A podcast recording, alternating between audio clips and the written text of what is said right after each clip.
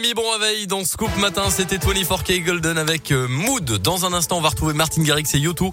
We Are The People, c'est le tube de l'Euro 2020. Voilà, on va se rappeler des souvenirs dans les prochaines minutes. Il y a la météo aussi qui arrive et puis d'abord, c'est votre Scoop Info à 6h30 et c'est avec Colin Code. Bonjour Colin. Bonjour Mickaël, bonjour à tous. À la une de l'actualité, ce matin, la fin du port du masque. À partir d'aujourd'hui, dans les écoles de l'Ain, ils sont désormais 79 départements à avoir adopté cette nouvelle mesure, signe euh, que l'épidémie de Covid décroît petit à petit également chez nous. C'était le cas également en Seine-et-Loire depuis quelques jours maintenant. Pour rappel, les tests PCR et antigéniques ne sont désormais plus pris en charge depuis vendredi si vous n'êtes pas vacciné et n'avez pas d'ordonnance d'un médecin. Comptez entre 22 et 44 euros en moyenne. Dans ce contexte, les doses Moderna ne sont plus autorisées en France depuis la semaine dernière pour les doses de rappel. En tout cas, seul le vaccin de Pfizer est donc utilisé pour la campagne de rappel qui concerne pour l'instant les plus de 65 ans, les personnes à risque ainsi que le personnel soignant. Davantage de produits de qualité dans les assiettes des écoliers à Bourg-en-Bresse. C'est l'objectif de la ville pour l'année prochaine avec cette ambition d'atteindre les 50% de produits de qualité, c'est-à-dire labellisés ou bio fixés par la loi Egalim sur l'alimentation. Pour l'instant, ce chiffre s'élève à 20%. Il y a donc encore du chemin à faire, d'autant plus que la municipalité aimerait que ces produits soient au maximum locaux.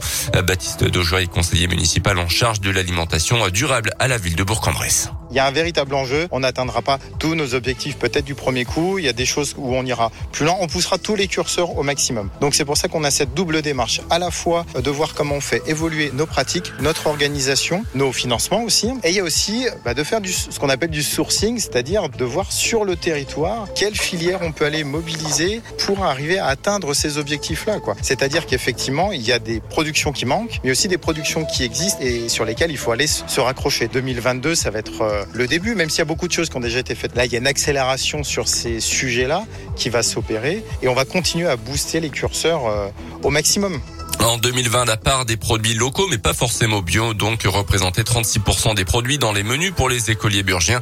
2300 repas sont préparés tous les jours à l'unité de production culinaire flexible de la ville de Bourg pour les écoles et les crèches de la ville, ainsi que le restaurant universitaire. Dans le reste de l'actu également, un conducteur indinois verbalisé pour conduite sous l'emprise de l'alcool. C'était hier matin à Dortan près d'Oyonnax. Les gendarmes ont été alertés de la présence d'un véhicule accidenté en travers de la route tout près d'un rond-point. Ils ont finalement pu retrouver l'automobiliste en cause, lequel encourt donc une lourde suspension de son permis de conduire. La procédure est encore en cours et pourrait aboutir dans les tout prochains jours. Dans l'actu également, le début des états généraux de la justice aujourd'hui. Plusieurs réformes attendues dans les prochains mois. Les travaux seront pilotés par une commission indépendante présidée par Jean-Marc Sauvé, l'ancien président de la commission d'enquête sur les abus sexuels sur mineurs dans l'église catholique. Les propositions seront remises au mois de février. Les sports avec euh, du foot et la fin de la dixième journée de Ligue 1. Hier soir, victoire de Marseille 4-1 contre Lorient. Dans l'après-midi, succès également pour euh, Strasbourg contre Saint-Etienne. Exploit samedi du Clermont Foot à domicile contre le champion de France en titre Lille. Lyon a battu euh, Monaco 2-0. C'était samedi soir. De son côté, le FBBP est entré en lice en Coupe de France samedi et les Bressans se sont imposés au forceps contre Saint-Priest, équipe de National 2. Les Bressans sont qualifiés donc pour la suite du la Coupe de France. Les Bressans qui joueront vendredi en championnat On va reparler de sport hein, ce matin parce que j'aurai des places à vous offrir pour aller